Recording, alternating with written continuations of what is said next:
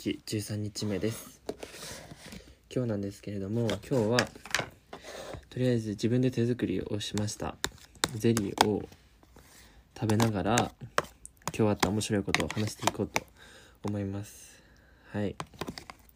えっとねここ多分更新が10日以上してなかったんですけどまあ何も話すことないしねどうせね最近。はもう本当に家とバイト先の行ったり来たりだし友達と遊んでなんか面白いことが起きたとかでもなく、まあ、友達と遊んでないんでそもそも。なんで何もなくって話すことがそれでなんか更新するにもできない状態だったんですけど最近ねあの自分の中で変化することがあって変化っていうか生活の変化なんですけどあのジムに通い始めたんですね。ジムに通い始めたんですけどあのなんか最初あのえそうそうそう待って待って待ってください。えっと最初そのなんでジムに行こうかなって思ったかっていうとまあ自分ずっと筋トレは家でずっとしてたんですけどなんか家でやるよりも絶対ジムでやった方が、まあ、もちろん効率もいいと思うし、まあ、体もっとごつくなりたいって自分はずっと思ってるんですけどそれその目標のためだったら絶対ジムに行った方がいいって分かってたんですけど分かってたんです。だけどジムってなんかは敷居が高いじゃないですか。なんかジムイコールマッチョな人たちが行くところジムイコール陽キャのあの集会場みたいなイメージがあってなんなんか一歩こう踏み出せないっていうか、まあ、ビビったんですよね。単純にジムこんなガリガリな人が言ったらまあバカにされるだろうしとかずっと思ってて全然行けなくてでも半年ぐらい前からずっと行きたい行きたい行きたいって思ってたんですけどあのそのビビそのただ行く勇気とあの勇気がなくてで、まあ、ジムに行くのが怖いってずっと思ってたから行けなかったんです。でそこからこうジムに行こうって思ったのはなんね本当にすごい人なんですけどすごいっていうか影響をめちゃくちゃ受けちゃったんですけどあの SNS でも有名なあのテストステロンっていうあの 筋肉じ筋肉啓発活動みたいな。なんなんだっけな。なんだっけ。ちょっと今目の前に本あるんでちょっと見ますね。なんだっけこの人。えー、っとなんだっけ？えちょっと待って。忘れちゃいました。筋肉。なんだっけな。まあとにかくなんか筋トレをすることで君の人生が変わるよみたいな。簡単に言うと簡単に言うとそんな感じで。で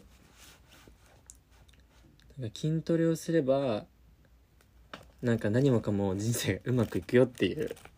すごい大げさな極端なことを言えばそういうことが書いてあって。でなんか自分もこう家でしかやってなかったんですけど筋トレを。この本本を出してるんですね。テストステランさんっていう人が。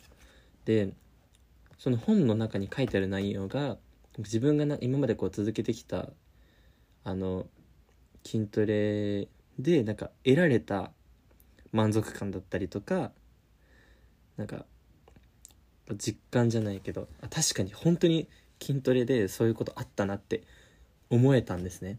筋トレのおかげでこういう前向きな気持ちになれたりとか自信が自分に自信がついたりとかっていうのが結構そのなんだろう根拠に基づいて書いてあってなんかこの話この本がすごく自分の中で響いてでなんかそうテストステラさんが書いた「ストレスゼロの生き方」っていうのがあるんですけどこの本になんか理想の自分ならどうするかみたいなページがあってもまずその自分今の自分じゃなくて、まあ、常にこう目指すものは今の自分じゃなくて理想の自分なら今どういう行動をするかっていうことを常に考えて生きなさいと。でなんか他人から指図されたことをするよりも自分が決めた道自分の理想の中の自分に向かって進んで選んだ道の方がたとえ後悔したとしてもなんだろう。後味が悪くないというかすっきりするよみたいな、まあ、すごいめちゃくちゃ簡潔に言っちゃってるんですけどこれ。そういうことが書いてあって。でなんかこれこのここを見た時にあ俺もっと筋トレしたいとかごつくなりたいって思ってんのになんで行動しなかったんだろうってすごい後悔して。でまあジムに通ってみようかなと思って通うことにしたんですよ。でさすがにそのなんかジムっていろんな種類があって例えばなんかすごい有名なところだとエニタイムフィットネスとかあとなんかジョイフィットネスみたいななんかジムだけあってジムすごい大いっぱいマシンが置いてあってあとはシャワー室だけとかっていうところとかゴールドジムとかあるじゃないですかすごい有名なところ。なんかさすがになんかその辺に行くのは勇気が出なかったんですね。俺は。怖くて行けなくて。家から遠いってのもあったんですけどで今住んでる家の近くにあのフィットネスクラブがあるんですよ。総合総合フィットネスクラブみたいななんかわかんないですけどそういうところがあってでそこはプールもあってサウナもあってお風呂もお風呂もあってでジムもついててみたいな。本当に総合的にこう体を動かすための施設なんですね。でそこだったらいいかなって、まあ、家からすぐ一番近い場所だったしそこだったらこうなんだろう。なんかジムに特化してる場所じゃないからいろんな人がいるいるはずって思って。だからマッチョがうじゃうじゃいるような 環境ちょっとさすがにギラギラしてて怖いんでと思ってそこのフィットネスクラブに行こうと思って。でまあジム見学行って体験行って入ることに決めたんですね。で今日がうんと行き始めて先週入ったんですけど先週の日曜日ぐらいに入会してで今日2回目だったんですけどベンチプレスっていうなんか大胸筋を鍛えるなんかトレーニングがあるんですね。で俺それやったことなくてだから今日もう何が何でも超チャレンジしてみようと思ってまあそのまあなんかそんなうまくはできなかったできないなとは思ってたけど、まあ、とりあえず物は試してと思ってやってみようと思ってやってたんですよ。でそしたらなんかおじいさん おじいさんがずっとなんか俺の方見てるんですね。でまあ、俺はそれを気づいてたんですよ。だからあおじいさんなんか見てるなと思ってあ俺ちょっと占領しちゃってるかなってちょっと気遣いながらもまあ見て見ぬふりをしてベンチプレスやってたんですね。で本当に分かんなかったんでなんかとりあえずそのどれぐらいさ最大重量っていうか自分がどれぐらいの重量を持ち上げられるかっていうことを知りたかったからなんかどんどんどんどん上げられるなって思ったら重量を追加追加してどんどんどんどん重くしてってなんかまあ適当本当に適当に上げてたんですね。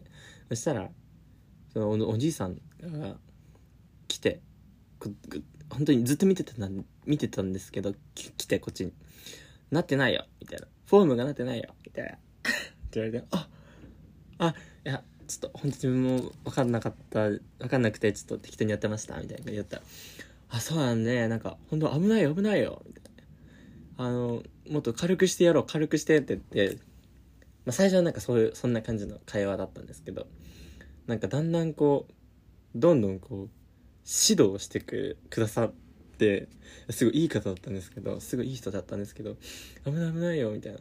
でなんかベンチプレスのやり方とかを教えてくれたんですね。でなんかなんかすごい本当にお元気そうなおじいさんだったんであのなんかねもう教えるベンチプレスとか教える時も自分で上げてみせてくれるんですよ。で結構重いと思うんですよね。20キロでもおじいさんですよ。だって考えてください。おじいさんがすごい軽々と上げてるって想像したら結構すごい絵面じゃないですか。で結構びっくりしちゃってそれ見た時に「あすごいですね」みたいな「あお若いんですね」でで「いくつですか?」って聞いたら「いくつだと思う」って。得意で得意げにこう「いくつだと可愛いなと思ったんですけど「いくつだと思う?」って聞かれて「えー、でもえー、でも70歳とかですかね?」って言ったら「違うよ。80いくつだよ」って言って。言って「えー、本当マジで80歳に見えなかったんで最初「えー、みたいな。大声出しちゃってジムジムで。ではえこの人1000人なのかなって思って。だからその中でもうそれ聞いた時からあこの人多分筋トレの仙人なんだってこう脳内であ仙人も1000人だなってすごいストンってこう仙人が落ちてきて俺の中でワードであこの人仙人っていう。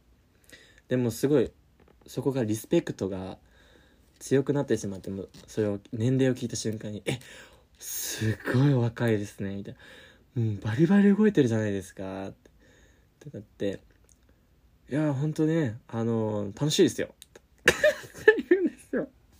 いやなんか60の時にねあの東京の大会に出てねって2位になってねみたいなすごいすごい楽しそうにお話ししてくださって。いや60の時に2位え？だからベンチプレスかなんかの大会があったらしくて種目の種目の大会があったらしくて。でなんか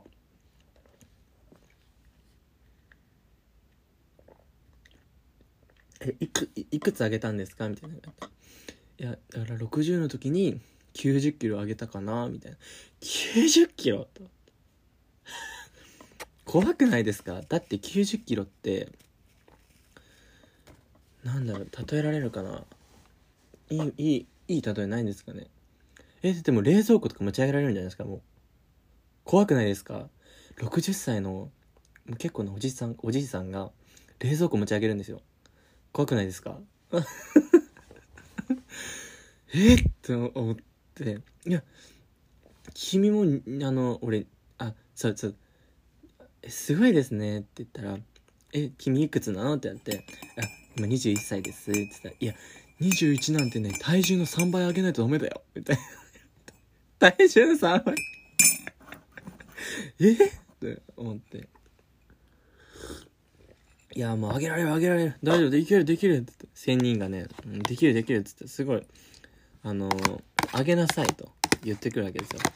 ただやはりこう1000人すごい。本当にいやもう本当に筋トレのことをよく分かってるっていうか、まあ、大好きなんだったと思うんですよ。だから自分なりに多分いろいろこう研究もなさってて。でなんか俺本当に何も分かんなかったんでだからとにかく重いの上げればいいやみたいな考えだったんですけどでもおじいさんが言うにはもう少ない重量であの正しいフォームを身につけたからあの重量を上げていきなさいというお言葉をねいただきました。いやもう本当にね勉強になりました。でね なんかあのベンチプレスだけじゃなくて本当に優しい方であのスクワットのやり方とかあるんですけどそのマシンもマシンもあるんですけどスクワットのやり方とかあとなんだっけスミスマシンっていううんなんかあるんですけどなんかそれも教えてくれててか他他にもなんかいろいろ教えてくださってでその時になんか本当に多分筋トレ好きな方なんですよね。多分なんか要所要所で「いや面白いですよ」って言うんですよ。いや面白いでなん面白いんですねみたいな。言ったら「はい面白いですよ」いや筋トレはね面白いですよ。いいスポーツですよ」みたいな。いやお元気な方だなと思いました。本当にびっくりしました。80超えたおじいさんがあんな元気にいや腹筋もややるんですよ。腹筋をどうするの？って言われてあ腹筋もまあちょっと割りたいですねって言ったあじゃあこのマシンがいいよっつって。めちゃめちゃきついマシンが1個あって。でなんか俺名前とか全然出てこないからちょっと言葉で説明するんですけど。なんか手でこう手であちょっと言葉じゃ説明できないなこれ。なんかね肘当てみたいなところがあってで両肘をなんかこう置く場所があるんですよ。でそこに両肘置いてで足を正座の形にしてでこう前後180度ぐらい？180度じゃないな。うん。こうぐるーってこうあの腰から下がこうなんつったら動くような台がそこにね足を乗っ足正座して乗っけて動かす。動かしてこう腹筋をわなんかこう意識してこう足をこうグワングワングワングワン動かすみたいな。マシンがあるんですけどなんかそのマシンをの使い方を教えてくださった時にあの上まで上げてゆっくり下ろすっていうのを教えてくださったんですけどいやマジですごいんですよ。80歳のおじいさんが腹筋こうそのめちゃくちゃきついんですよ。正座してその上までその椅子の部分自分がその正座して座ってる部分を上げて腹筋で上げてでそれをゆっくり下ろすんですよ。その動作を80超えた人がやってるんですよ。信じられなくて俺。その目の前で起きてることが。えー、と思っていやー驚かされましたね。本当にあのおじいさんには。もうおじいさんじゃない。1000人。1000人に驚かされました。本当に。うんなんか本当にもう信じられないかった。なんかね見た目もねこうまあおおつるつるなこう頭がおつるつるだったんですけども逆かえって逆にそれが良かったっていうかなんかもうマジで1000人みたいな感じ。本当に1000人でした。体つきもね80歳とは思えない体つきしてて 本当にあの結構ちゃんとこう筋肉がついてらっしゃった方で。でねなんかね若い人のね筋トレを見るのが多分好きででベンチプレスベンチプレスも俺の次に俺がやってた次に入ってきた人が、まあ、だいぶ後に来たんですけどその人がベンチプレスやっててまあ大学生ぐらいの人なのかな分かんないですけどでその人結構まあムキムキな方ででベンチプレスやってて「いやいいフォームだね」っつって ずっと見てる見てるんです。あそうなんですかあじゃあ自分も見て勉強しますって。で見て。なんか 本当にずっと見てるんですよ。いやもう俺はねあの経験者と未経験者のあの上げ方とかすぐ分かっちゃうから。ってあれはね経験者だよね。みたいな。いやーいいね。いいねいいね。ってずっと見てるんですよ。いやもうだから俺と話しながらいろいろ話してたんですけどなんかいや60の時はなんとかで20の時はなんとかでみたいな。なんかそういう話してる時にもずっとその人見てるんです。その人からしたらちょっと気まずいですよね。逆さすがにね。結構距離近かったしね。でなんか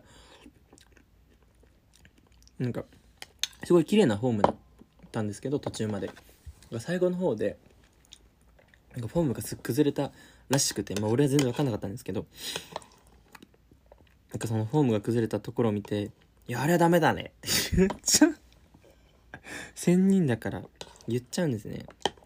その人、音楽、イヤホンして音楽聴いてたからよかったですけど、ちょっとすごいなと思いましたね、あれは。はい。ちょっと落としど、落としどころがちょっと見当たらないんですけど。まあ、とにかく、ジムに行ったら、筋トレ仙人と会って会ったっていう話ですいや本当にびっくりしますよ。だっていや本当に想像してほしい。だって80超えたおじいさんが目の前であの結構な重量のあのバーとかを上げ下げしてるんですよ。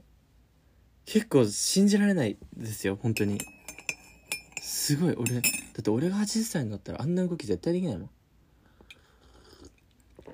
本当にもうげんお元気な方だなと思って。いやねなんかうん。いい人と出会いました今日は。はい。うん。っていう話でした。いかがでしたか？いや。あそうだ。これさ前回にも言ったと思うんですけど。いやマジで11日目なんで伸びないんだろう？再生数。